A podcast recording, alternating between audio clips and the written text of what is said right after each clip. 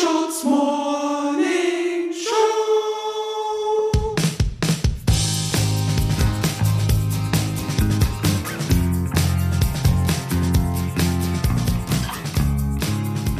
Guten Morgen an alle, die auf Play gedrückt haben. Guten Morgen an meine beiden Kollegen Dax Werner und Kurt Brödel. Guten Morgen. Guten Morgen und auch an alle, die auf Play gedrückt haben.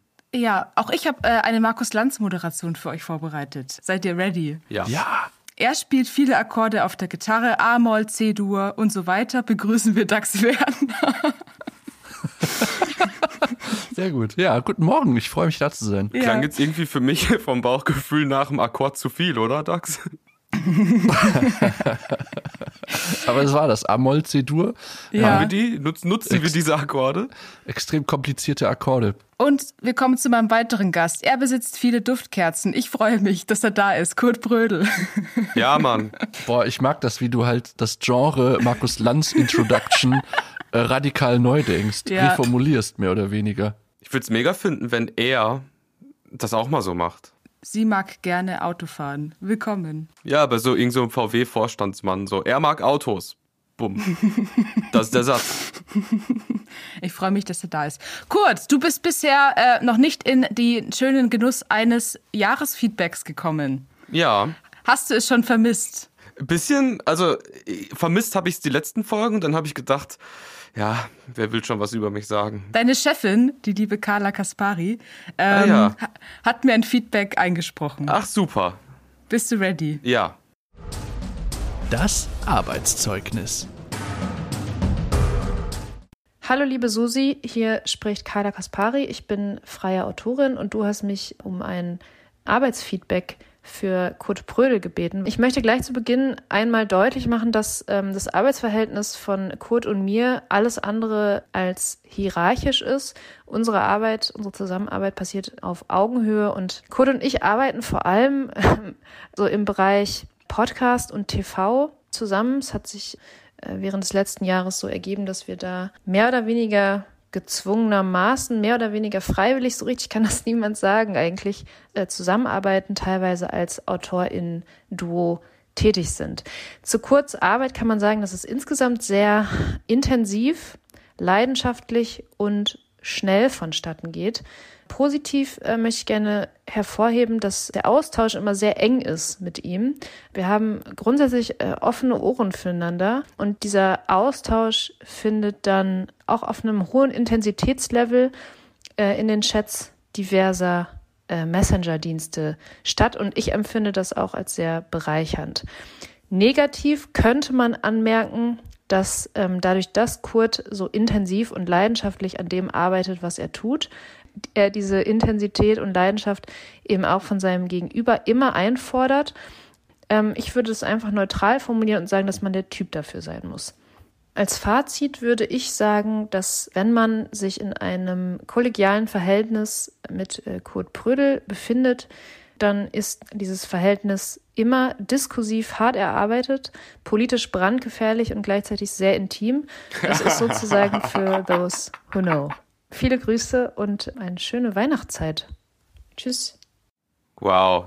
Das fand ich jetzt, das fand ich sehr sweet und äh, verhältnismäßig nett. Ich habe das Gefühl, äh, die Zusammenarbeit mit Carla, also ich bin ihr bestimmt auch mega auf die Nerven gegangen äh, an verschiedenen Punkten und habe das aber auch immer als sehr, sehr positiv und intensiv empfunden. Also ich habe mich jetzt sehr gefreut gerade. Sehr gut.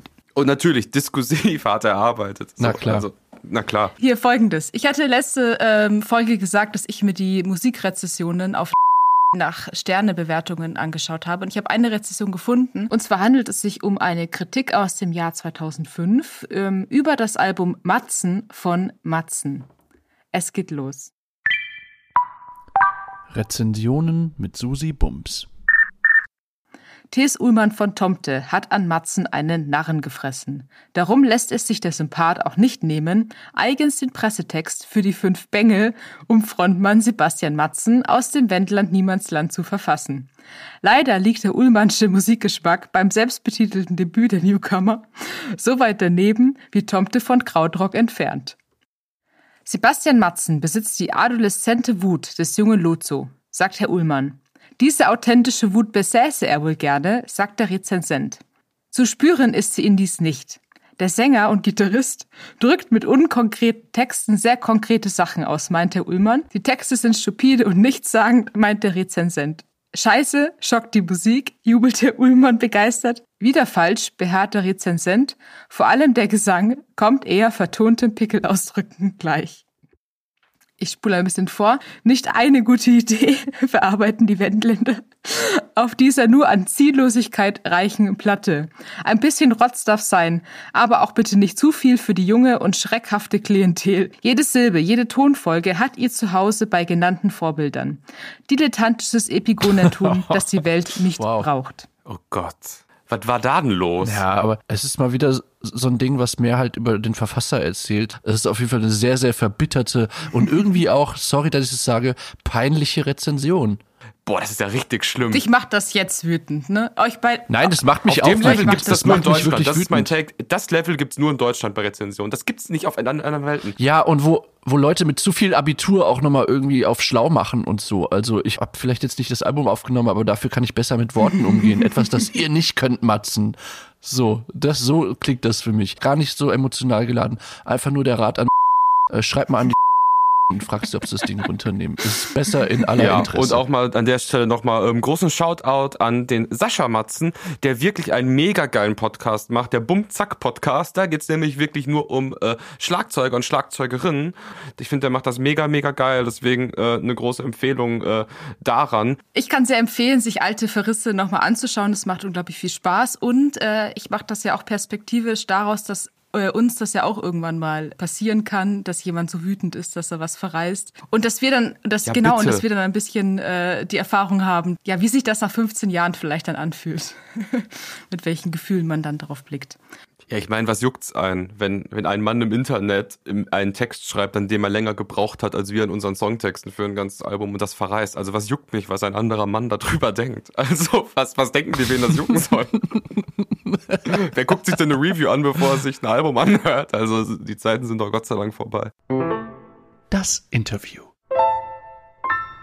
So, sie hat geschrieben, alles wäre besser, wenn mich jeder, der irgendwas machen will, erstmal nach meiner Meinung fragen würde. Ich möchte ehrlich sein, ich bin bereit, alle meine Entscheidungen in ihre Hände zu geben. Herzlich willkommen, Özge. Oh Gott, hallo. Hallo. Hello! Herzlich hi. willkommen in unserer Runde. Was für eine Introduction. Ja, bist du bereit, alle, alle Entscheidungen oder sozusagen alles, was ich machen möchte, einmal abzusegnen?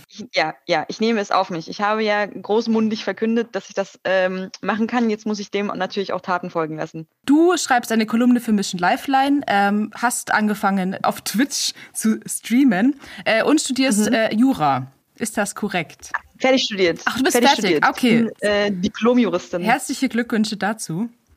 Dankeschön. Ähm. Juristin oder Juristen ist ja so ein Beruf, ähm, wo immer mal wieder gefragt wird, ah, kannst du mal mir helfen, diese Einschätzung und so weiter.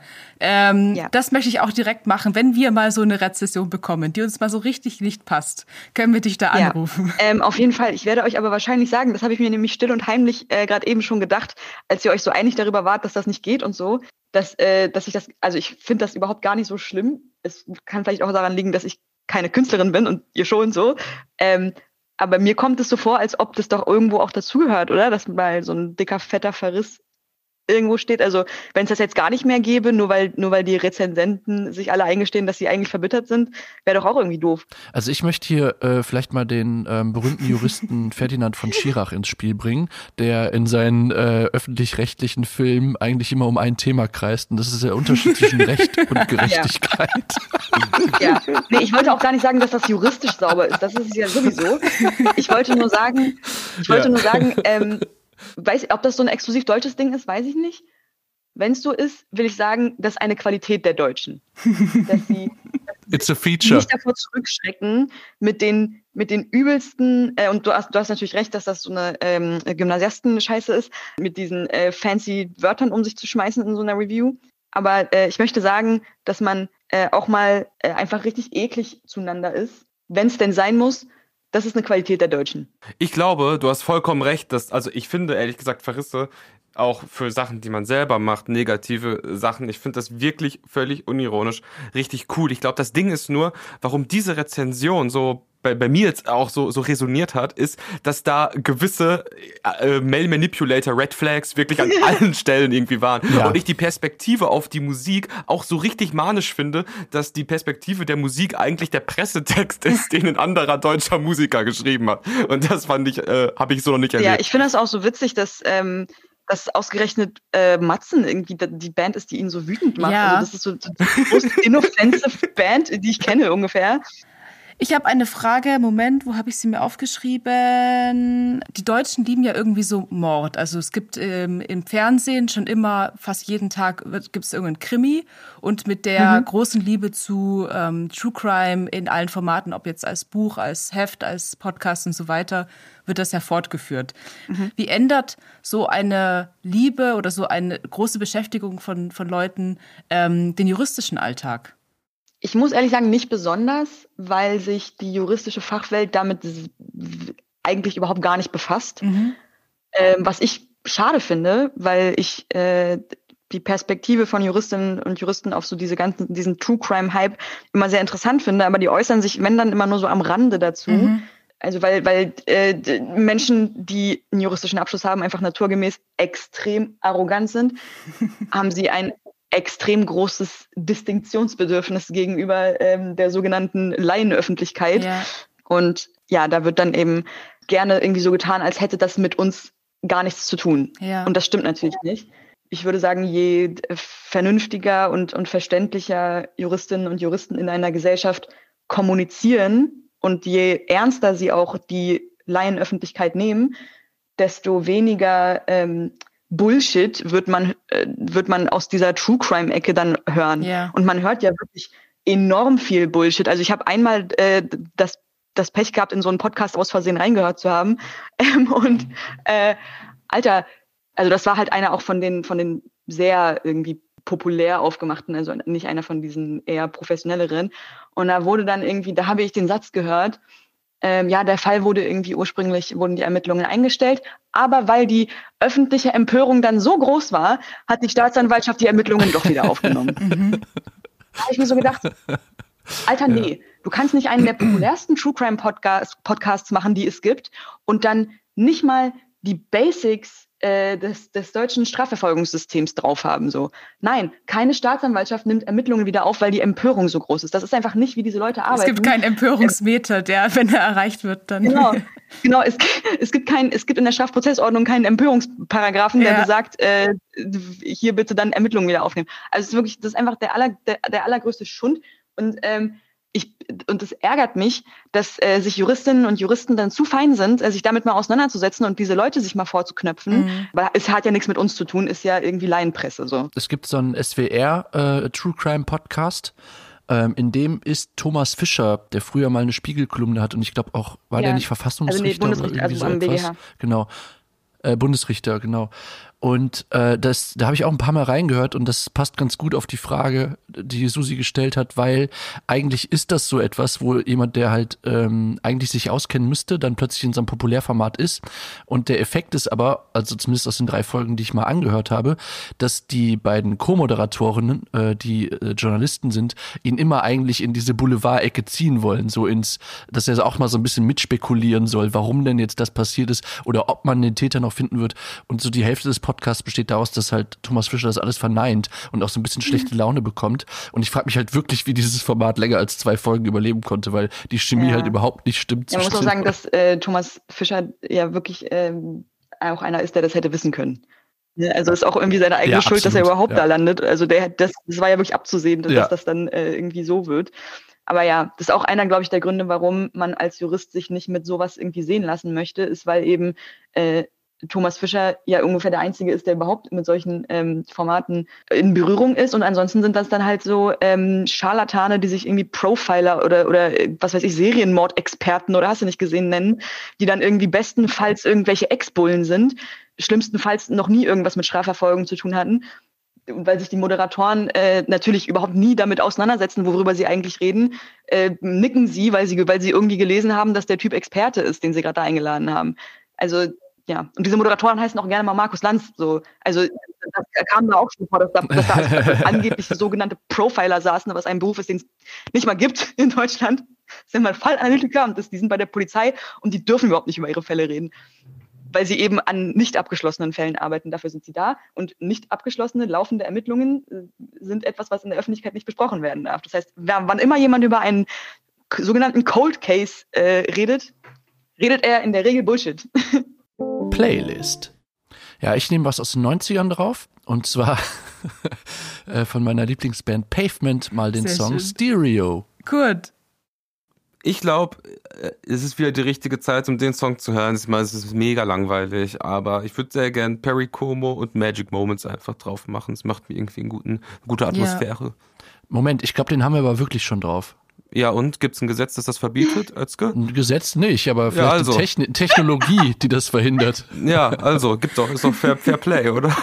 ja, okay, alles klar. Machen. Ähm, ich war im Buchladen, um noch Last-Minutes-Geschenke zu kaufen und dabei ist mir ein Roman in die Hände gefallen, über den ich mich sehr, über dessen Cover ich mich sehr aufregen kann.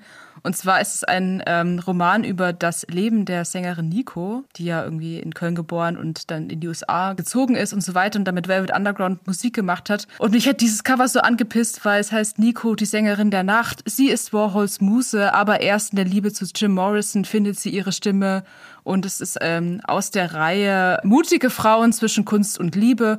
Und alles daran äh, ist so ärgerlich. Ähm, ein Song von Nico und Velvet Underground, ähm, nämlich Sunday Morning. Schöner Song. Ich habe mir gedacht, äh, dass zu dieser Jahreszeit Marina and the Diamonds einfach ganz gut passt. Ja, Von ähm, ihrem neuesten Album. Ah ja, Venus Flytrap war zum Beispiel ein richtig geiles. Man's World, auch sehr geil. Oder dann nehme ich, dann nehme ich New America. New America war, glaube ich, mein Favorite von Okay. dem Album. vielen Dank, dass du hier warst. Ähm, vielleicht wirst du, oh Gott, das sage ich nicht. Ich habe mir aufgeschrieben, lustigste Richterin Deutschlands. das kann ich Das ist doch geil. Warum denn nicht? Du schaffst das, schaffst, du schaffst es ohne zu lachen. Liebe Özge, vielen Dank, dass du da warst. Vielleicht sehen wir dich irgendwann wieder als die lustigste Richterin Deutschlands. Dankeschön, dass ihr Sendung. Ja, und ähm, bis bald. Danke. Und allen einen sehr, sehr schönen Tag. Dankeschön. Euch auch. Vielen Dank. Bis dann. Bye, bye. Tschüss. Ciao, Leute.